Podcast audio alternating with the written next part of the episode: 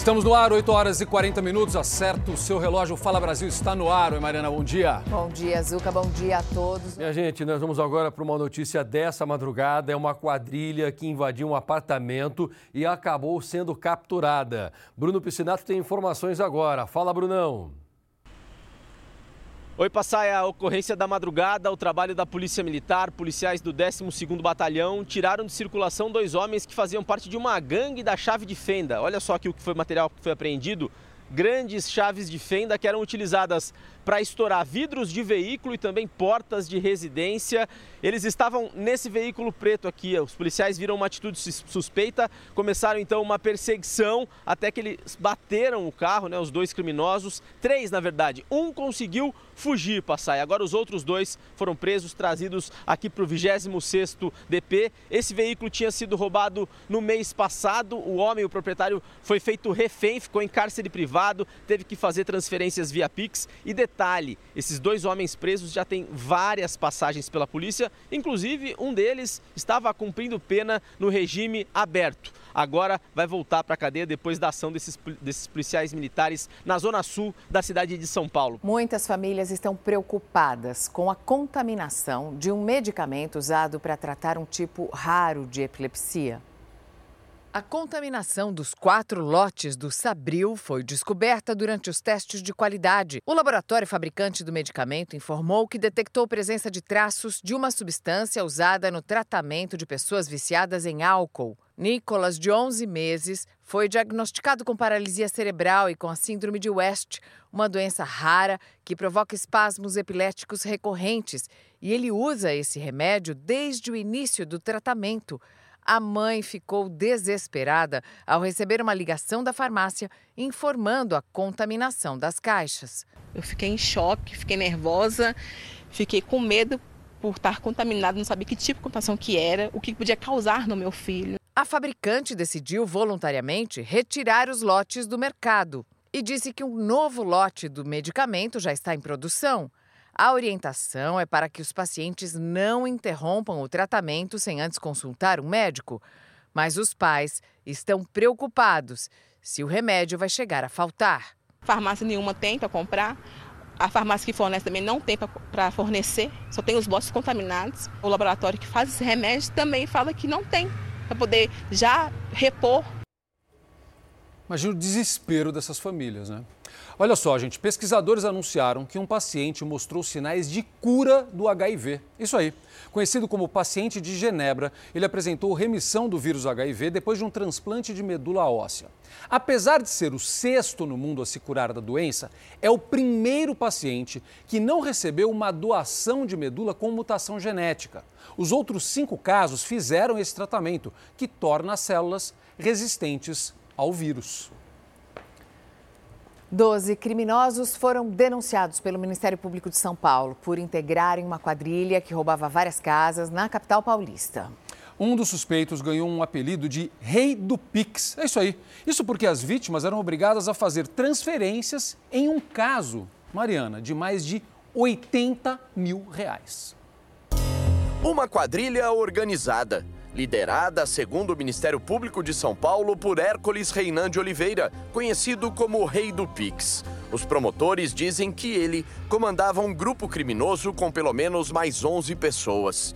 Nove foram presas por policiais civis de São Paulo, duas mulheres e sete homens. Entre eles, Hércules e Vanson Nogueira da Silva, um dos braços direitos do Rei do Pix. A ação dos criminosos foi gravada por câmeras de segurança. As imagens mostram um dos assaltantes de capuz. Ele vira a esquina e observa a movimentação da rua. Em seguida, entra na casa com facilidade usando uma chave clonada. Um comparsa dele surge de máscara, segundos depois, na mesma esquina. Para em frente ao portão e entra na residência. Um terceiro homem também aparece de máscara e participa do roubo. Cerca de seis horas depois, eles saem com dois veículos, enquanto um outro carro dava cobertura aos criminosos. Os veículos roubados foram recuperados pela polícia. Dentro da casa, eles obrigaram um casal que morava no imóvel a realizar diversos piques. O dinheiro foi transferido para cinco integrantes da quadrilha, que repassaram valores a outras pessoas que faziam parte do grupo na tentativa de esconder a prova do crime. Mais de 80 mil reais. Esse dinheiro foi rastreado, pedimos para o juiz quebra de sigilo bancário e esses valores foram todos identificados com seus beneficiários. Policiais desta delegacia descobriram que a quadrilha já havia roubado a mesma casa há dois anos antes. Segundo as investigações, os criminosos eram violentos. Usavam revólveres e pistolas para intimidar as vítimas. O grupo atuava desde 2021, principalmente na zona leste de São Paulo. Todos perigosíssimos, a maioria deles com passagens criminais anteriores. E o líder, o arquiteto, é o, rei, o Hércules Reinan esse indivíduo ele tem vasta passagem por crimes patrimoniais. Esse advogado que representa Hércules, Vanson e uma outra mulher, Milena Fernandes, que está foragida, disse que eles negam que cometeram crime. Ele e os demais acusados desse processo, tirando o Hércules, é, é, a prova é só essa, entendeu? Que eles teriam emprestado a conta para o Hércules. E o Hércules nega essas acusações. E nenhum desses rapazes, inclusive o Hércules, nenhum desses rapazes foi reconhecido pelas vítimas do roubo. As defesas dos outros acusados não foram localizadas. Hércules Reinan de Oliveira, Vanson Nogueira da Silva e outras 10 pessoas foram denunciadas pelo Ministério Público de São Paulo por roubo, organização criminosa, extorsão e lavagem de dinheiro. O Hércules ele tem um histórico muito agressivo em relação a práticas criminosas patrimoniais. É, ele é, é uma pessoa que pode permanecer preso por até 300 anos. Um mal entendido sobre uma bomba quase terminou com a prisão de um brasileiro nos Estados Unidos. Um homem de 44 anos que não fala inglês fluentemente tentou despachar bagagem no guichê do aeroporto de Miami para voltar ao Brasil. A atendente ouviu e achou que ele tivesse feito alguma menção a um explosivo na mala. Bomba, em português, é muito parecido com bomb em inglês, né?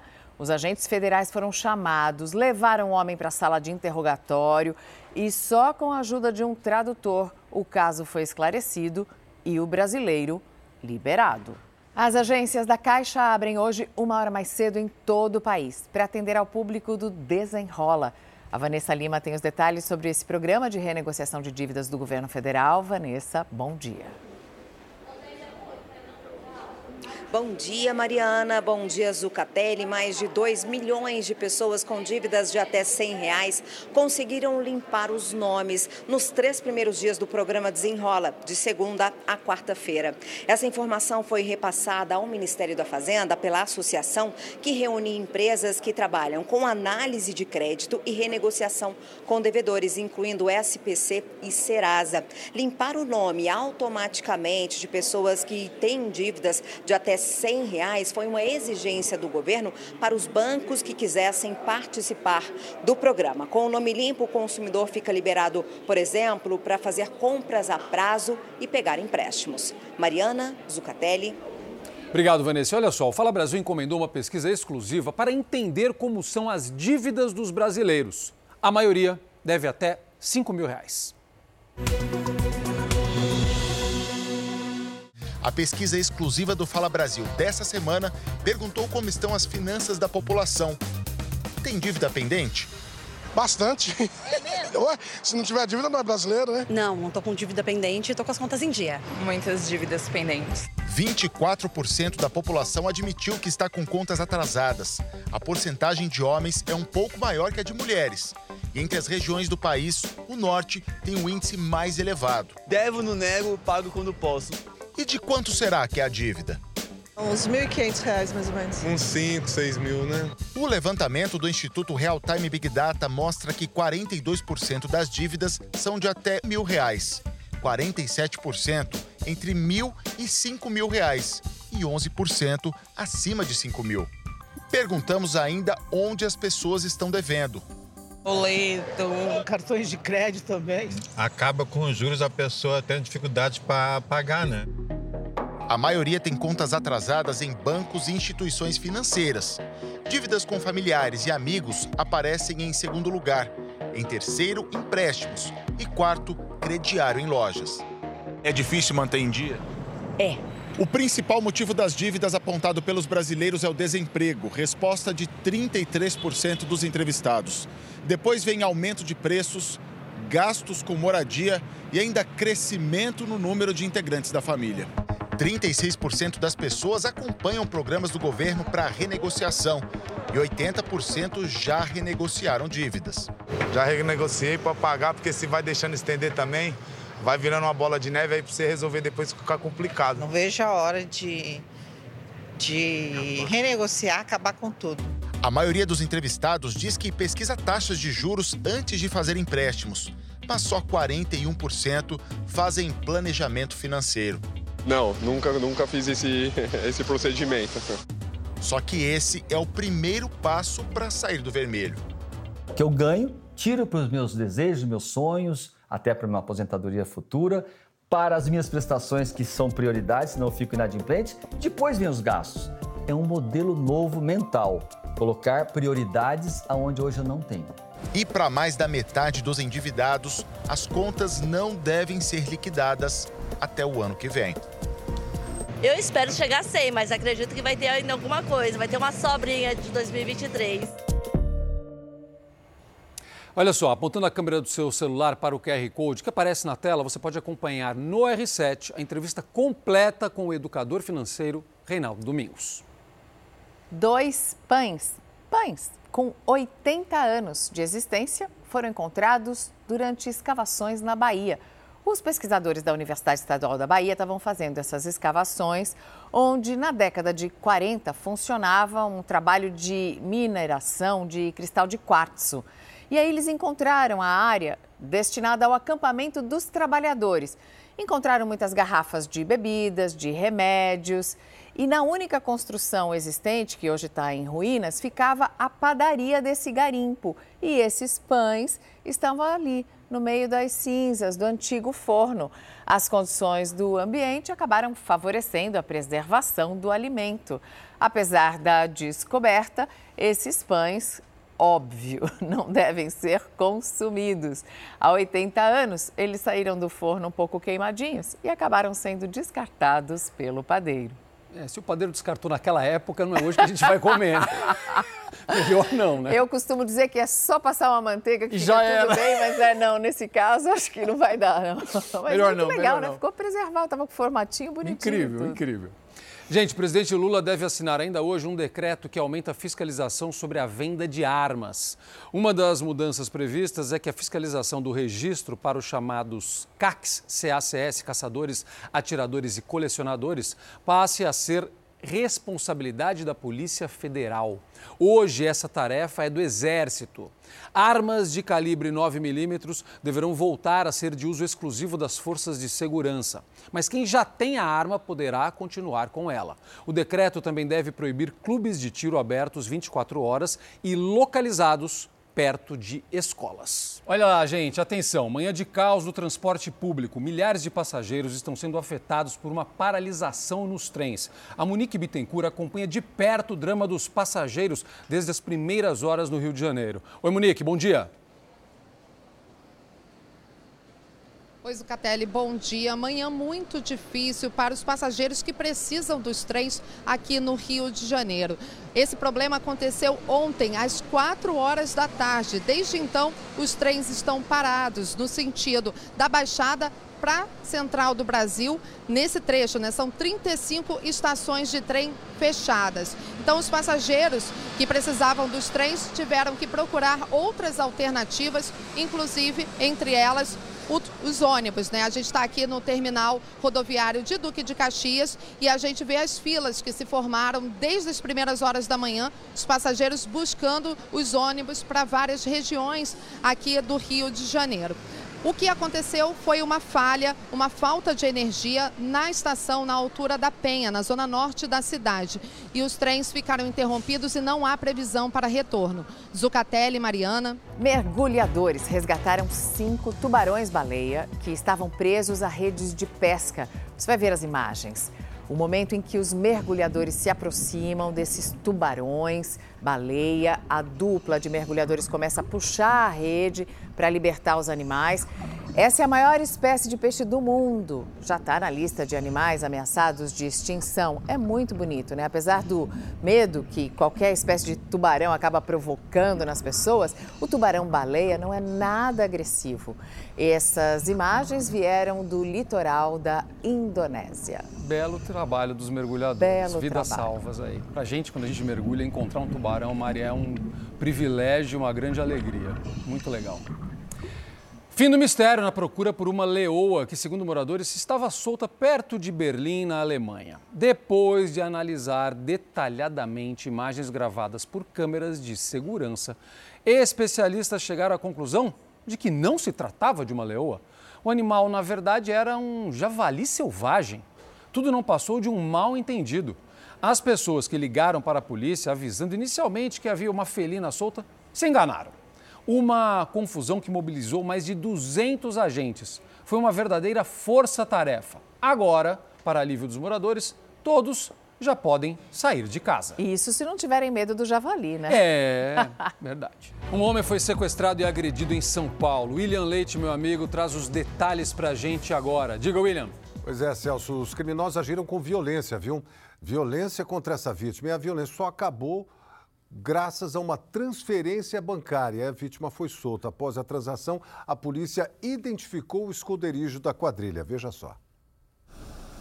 Um homem e uma mulher foram presos. Eles fazem parte da quadrilha que manteve o jovem refém por pelo menos três horas em Osasco, região metropolitana de São Paulo.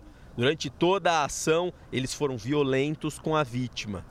Um já veio bem rápido com a arma e o outro veio do lado para garantir que eu não conseguisse sair. É, depois de algum tempo que eles estavam me batendo, eu não tinha mais esperança, né? E aí eles conseguiram me colocar dentro do barraco. E lá eles pegaram tudo, assim, colocaram máscara em mim, é, fecharam meus olhos para eu não conseguir ver nada. Foi através das transferências via Pix que a polícia conseguiu chegar ao cativeiro.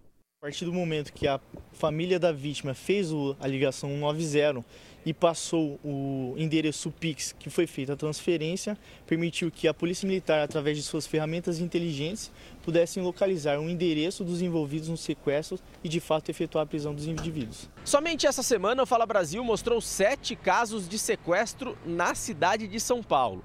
Com o Pix, o número desse tipo de crime disparou. No ano passado, no estado, foi registrado o recorde dos últimos 15 anos de sequestros. E de acordo com as autoridades policiais, esse ano o número deve ser ainda maior. Gente, uma informação triste que acaba de chegar. Tony Bennett, ícone da música americana, morreu aos 96 anos de idade. Informação que foi confirmada agora de manhã pela assessoria do artista. Tony Bennett tinha a doença de Alzheimer, que foi diagnosticada em 2016, mas ele continuou se apresentando até 2021, fez uma parceria com a Lady Gaga, né? É, o próprio Frank Sinatra disse que foi o maior cantor pop de todos os tempos. Um crooner super famoso, você certamente ouviu várias músicas dele. Cantou com ele. Fly Me to the Moon. Ah, adoro. I left My Heart em São Francisco, né? Incrível. Muito bom, muito bom. Incrível. As músicas vão ficar, Ficam né? com a gente. Ficam com a gente como patrimônio, como herança desse admirável artista. E a gente termina o Fala Brasil, infelizmente, com mais essa notícia de perda, né, no mundo musical. É isso.